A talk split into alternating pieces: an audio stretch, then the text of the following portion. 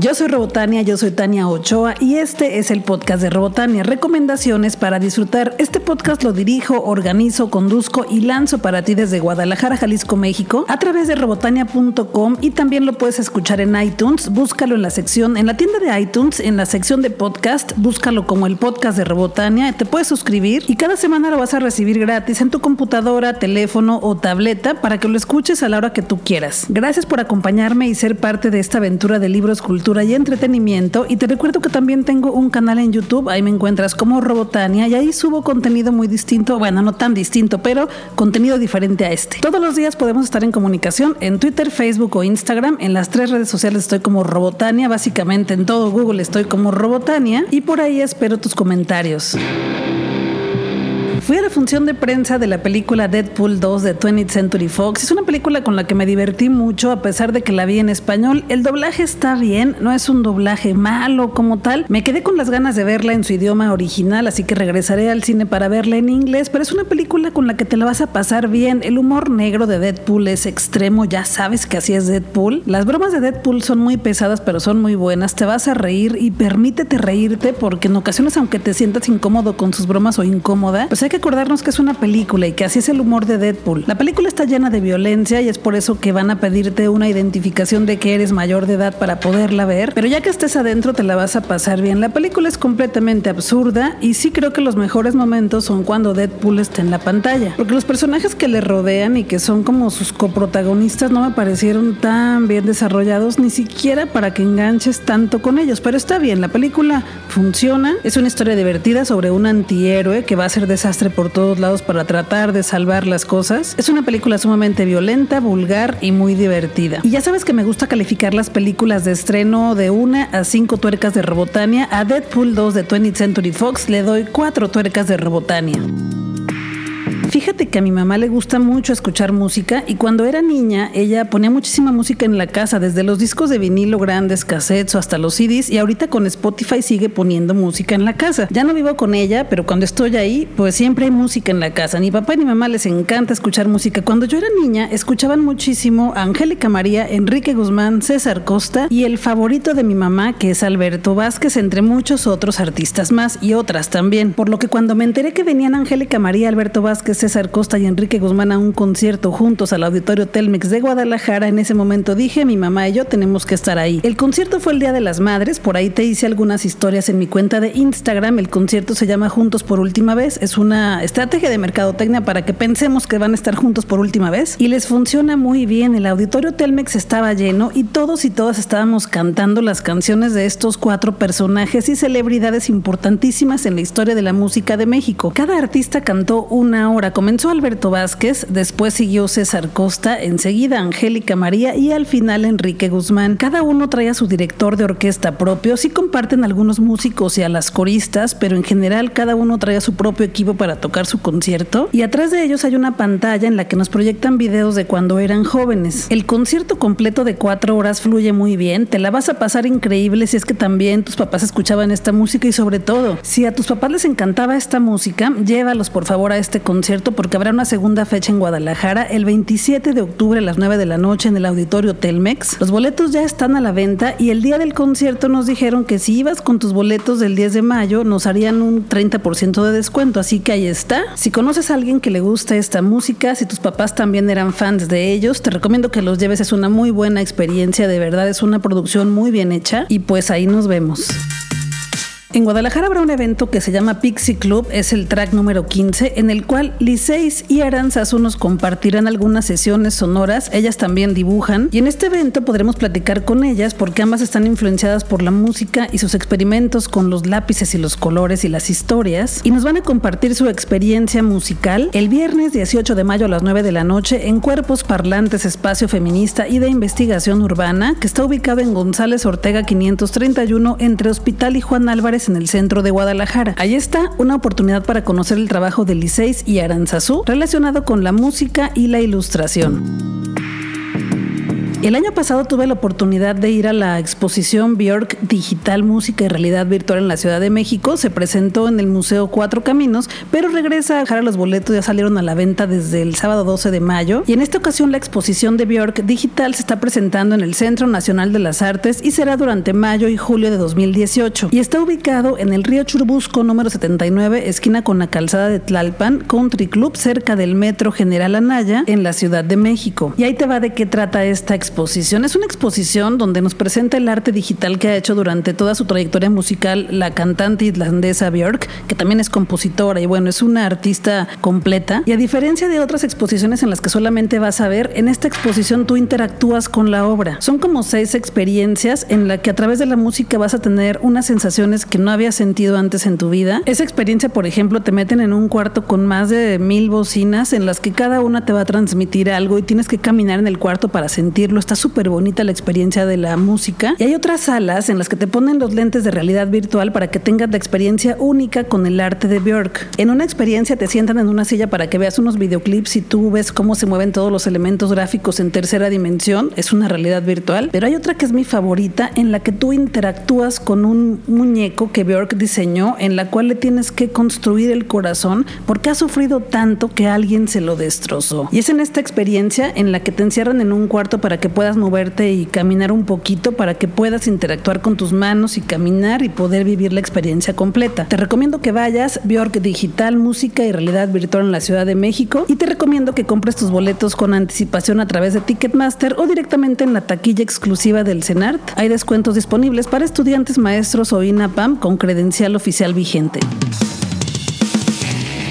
Fernanda Melchor es una escritora mexicana que fue de las más celebradas el año pasado por su libro Temporada de Huracanes que todavía no he leído pero ya espero pronto hacerlo. Y hace algunos años publicó Aquí no es Miami, un libro de crónicas, pero acaba de salir una nueva edición de Penguin Random House Me Gusta Leer México y nos invitan a la charla y firma del libro con Fernanda Melchor sobre este libro Aquí no es Miami en la librería Gandhi Puebla que está ubicada en Avenida Osa Mayor 2902, Unidad Territorial Axtlicayotl en Puebla, Puebla, el sábado 2 de a las 6.30 de la tarde. La entrada es completamente gratis, simplemente hay cupo limitado. Por si te interesa estar ahí, tienes que llegar con tiempo y listo. Pasas, conoces a Fernanda Melchor, escuchas lo que nos platica de este libro y te firma tu ejemplar.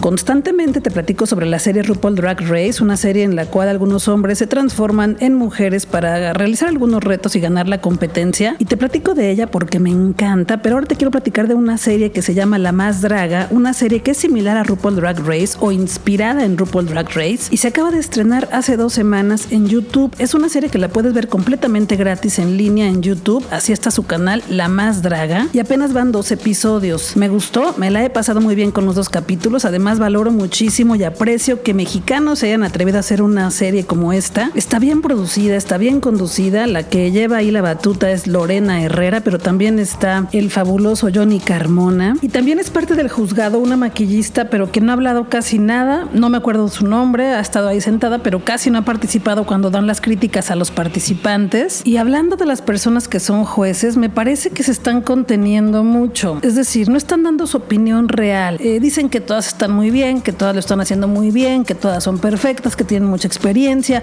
que, que todo está bien y que todo está bien y que todo está bien. Y pues acá del otro lado, las personas que estamos viendo la serie nos damos cuenta de que no todo está bien. Hay quienes lo han hecho mejor que otros. Y eso me molestó un poquito del primer episodio, que es spoiler, ni modo, si no lo has visto, pues ya te lo voy a platicar. Al final hacen un show de doblaje, que es como el lip sync de RuPaul, donde las dos, las dos peores calificadas tienen que hacer un lip sync para luchar por quedarse en la competencia. Y pues deciden que como las dos lo hicieron muy bien, nadie va a salir en el primer episodio. Me parece eso como muy chafa, porque pues ya que salga una, no es lo que queremos, que empiecen a salir para que empiecen a competir realmente. Otro elemento que no me pareció de esta serie es que todas las que están participando son de la Ciudad de México y todas se conocen, todas son amigas e incluso dos de ellas están casados. O sea, me parece que están como haciendo un programa entre amigos y pues va a ser difícil que compitan realmente, pero bueno, esa es solo mi opinión. E insisto en que faltan opiniones reales de los jueces, eso le daría muchísima emoción y muchísimo más ritmo. En el primer episodio estuvo de invitada especial Susana Zabaleta, fue una de las jueces, y se me hizo muy curioso que dijo, ay, pues yo veo RuPaul y desde que vi RuPaul soy fan de los drags. Estuvo así como, ¿por qué haces referencia al programa que es obvio que es la referencia? Estuvo raro, yo lo sentí muy extraño. Y en el segundo episodio estuvieron de invitados los Jonas Bloggers, estos chicos que tienen su canal en YouTube, y me parece que contuvieron mucho sus opiniones como jurado porque no dijeron nada, solamente dijeron que todas habían estado muy bien, e incluso al final cuando tenían que votar y dar su opinión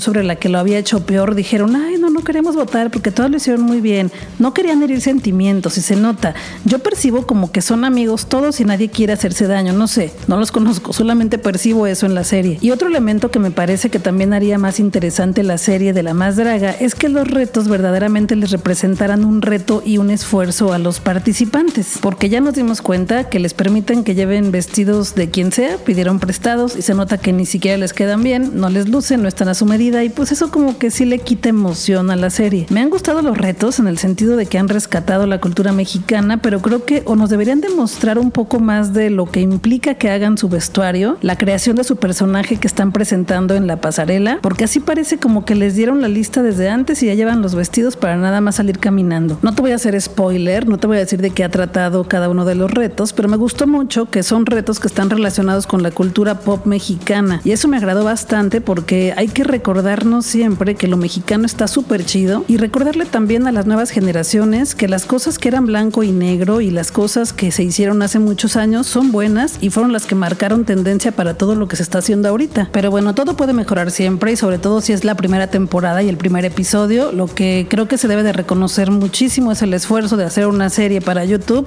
que está bien producida, claro, no se nota el presupuesto de millones de pesos, pero creo que no era la intención y me encantaría que le dieran más diversidad a las personas que están participando, que hubiera gente de otras ciudades, de otros países, gente de Guadalajara, gente de donde sea, pero que no solo fueran de la Ciudad de México para que fuera de verdad una serie diversa. Ahí está, te recomiendo que veas La Más Draga en su canal de YouTube, así lo encuentras, La Más Draga, también tienen Instagram y Facebook y ahí puedes también ver todo lo que están publicando todas las semanas sobre estas chicas que están participando. Ah, pero lo más importante es que cada semana estrenan un capítulo los martes a las 9 de la noche. Chécalo y ya luego me cuentas qué te pareció.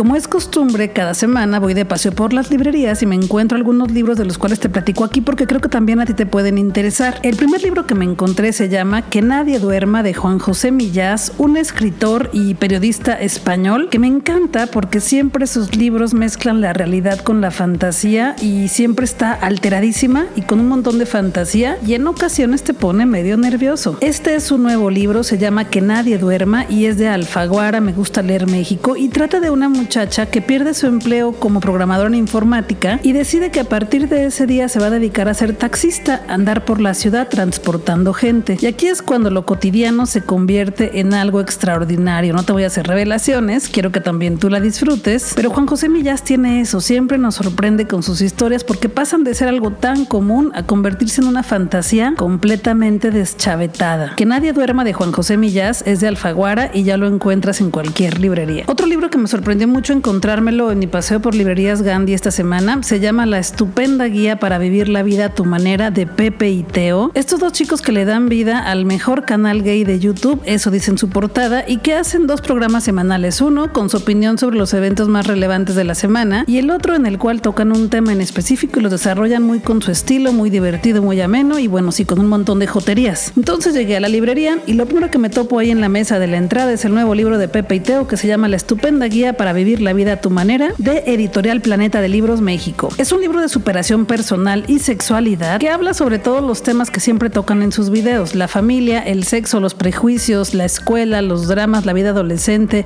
los ligues, los amigos, el amor, el desamor, todo lo que platican en su canal, tal cual, pero ahora en un libro. Porque si algo los caracteriza es eso, que son muy honestos y que todo el tiempo están explicando cómo es la vida gay de un chico en la Ciudad de México y sobre todo cómo vivirla sin que te importe lo que piensen los demás demás. La estupenda guía para vivir la vida a tu manera de Pepe y Teo Editorial Planeta ya está en las librerías y lo puedes comprar por alrededor de 200 pesos. Y el tercer libro que me encontré también en este paseo se llama El hámster del presidente y es del escritor Juan Villoro de SM Ediciones. Este es un cuento, una historia corta que está categorizada como un libro para niños en donde las mascotas participan en la política. Y es un cuento en donde el presidente de la República usa un abrigo con 24 bolsillos que no se quita para nada y de repente en una escuela un niño le descubre que en uno de esos bolsillos vive un ratón. Bueno, en el libro y en el título del libro se llama hámster, pero pues para mí es un ratón también, es un ratón caprichoso y gruñón, que es el ratón que le ayuda a tomar las decisiones y el presidente lo ha llamado su secretario particular. Me parece que es una historia parecida a Ratatouille de Pixar, en donde la rata decide por el chico que hace la comida. Bueno, acá es lo mismo, pero con un presidente. Todavía no lo he leído, pero en cuanto lo haga te voy a comentar qué tal está, porque es un libro corto y pienso que lo voy a leer muy pronto. Y pues esos son los tres libros que me encontré en este paseo por las librerías. La verdad es que encontré muchísimos más, pero te lo voy a ir platicando poco a poco, porque si hago este podcast de todos los libros que me encontré, pues se convertirá en un podcast de literatura. Lo que sí te quería platicar también es que acabo de terminar el libro Arde Josefina de la escritora Luisa Reyes Retana de editorial Penguin Random House Me Gusta Leer México y fue la novela ganadora del premio Mauricio Achar de literatura Random House en 2017 y es un libro que me lo leí en dos sentadas, nada más que una sentada fue un sábado y la otra como un domingo, algo así o un lunes, no recuerdo exactamente y es que es una novela muy corta pero es muy intensa, creo que pude haberla leído en una sola sentada pero ay, jole, los temas que toca son muy fuertes, sin hacerte mayores revelaciones es sobre una familia, mamá, papá, hijo e hija y en la cual la locura los invade, los domina. Todo comienza porque el hijo menor es el que empieza a tener algunos comportamientos muy extraños, pero los papás no quedan tan librados, ¿eh? son unos papás también muy fríos, que no se comportan como los papás tradicionales o comunes o como la mayoría de padres. Y de repente se dan cuenta que el pequeño tiene esquizofrenia. Tienen que tomar ciertas decisiones, pero bueno, conforme va pasando la historia te vas dando cuenta que no todo está bien, no vas entendiendo bien por qué. Y obviamente mientras va avanzando la historia, pues ya vas entendiendo el porqué de todas las cosas. Me gustó que la novela está contada de forma no lineal, un capítulo es del presente y otro capítulo es del pasado y así se va, pero no te pierdes, le entiendes muy bien a lo que está pasando y lo podré definir como una novela intensa y muy orate. Sí te la recomiendo, Arde Josefina de Luisa Reyes Retana.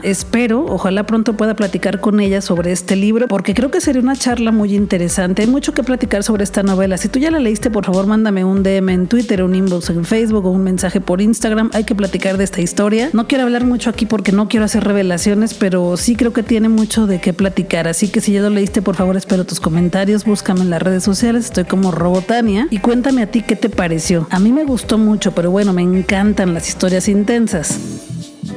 Editorial Paraíso Perdido es una editorial de la ciudad de Guadalajara. Andan por todos lados, están casi en todas las ferias o eventos de literatura presentando sus libros y teniendo un stand para que podamos comprarlos. Y bueno, están estrenando libros. Ellos casi todo el año estrenan libros y este más reciente se llama El Rector y es del escritor Roberto Castellán Rueda. El libro trata sobre la persona que va a dirigir a una de las universidades más importantes del país durante aproximadamente un sexenio. Pero los funcionarios universitarios cuestionan la decisión del líder y esto terminará siendo un problema para la institución. Roberto Castellán reflexiona sobre las complicaciones del poder, los estragos en aquellos que lo detentan y nos hace preguntarnos qué tan dueños somos de nuestros destinos. Esta es una de las más recientes novelas de Editorial Paraíso Perdido y la presentarán el jueves 24 de mayo a las 8 de la noche en La Pasajera que se encuentra en Galeana 362 en el centro de Guadalajara. Como es costumbre cuando se presenta un libro estará ahí el autor Roberto Castellán Rueda y la costumbre es que inviten a alguien a que presente estos libros o que lo acompañe alguna persona de la editorial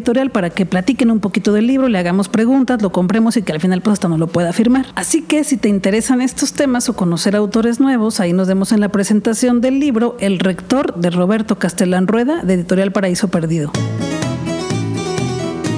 Siempre que hay buen teatro en Guadalajara me gusta recomendártelo y esto te lo tengo que seguir recomendando porque quiero que todos estemos ahí. Viene National Pasta en México a Guadalajara. Bueno, no es que venga, es una producción de Guadalajara. Digo viene porque estamos acostumbrados a que siempre vienen las producciones de otras ciudades, pero no, este es Talento Tapatío, es una producción de Guadalajara y se presentará en el conjunto de artes escénicas. National Pastime es una comedia musical con la que te vas a reír un montón. Es una comedia musical sobre un equipo de béisbol, pero no solamente sobre un equipo de béisbol, trata sobre una estación de radio que se llama la WZBQ y sucede que esta estación de radio está en decadencia, ya se va a acabar, pero los que trabajan ahí quieren seguir con ese espíritu detrás de los micrófonos, por lo que se les ocurre echar algunas mentirillas para crear toda una historia detrás de esta estación, crear personajes, total que la hacen re bien y toda la situación absurda que nos presentan es súper cómica e hilarante. En serio, te vas a reír a carcajadas. Además tiene esos momentos de los musicales en los que también la lagrimita te sale cuando los ojos te empiezan a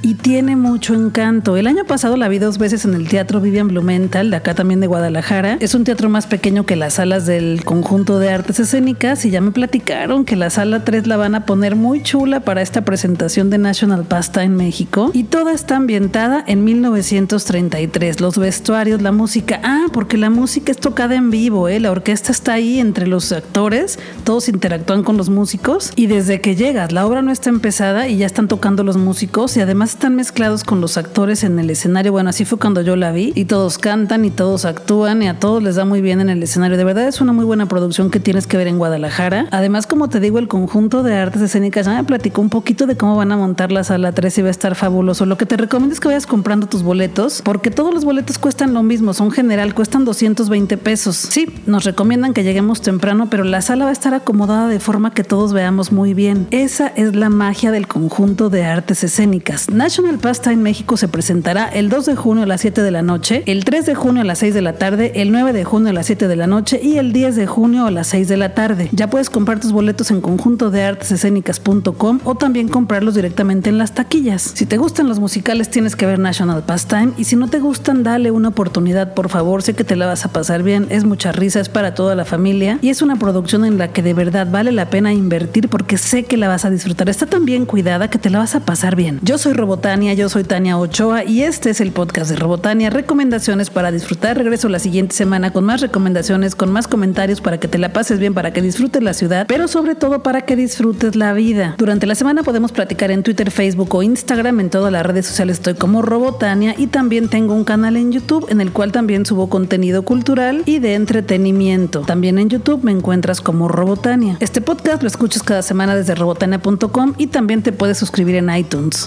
Gracias por estar aquí, gracias por acompañarme en esta aventura de libros, cultura y entretenimiento y pues nada, vámonos a disfrutar que la vida es corta y el tiempo se nos está terminando.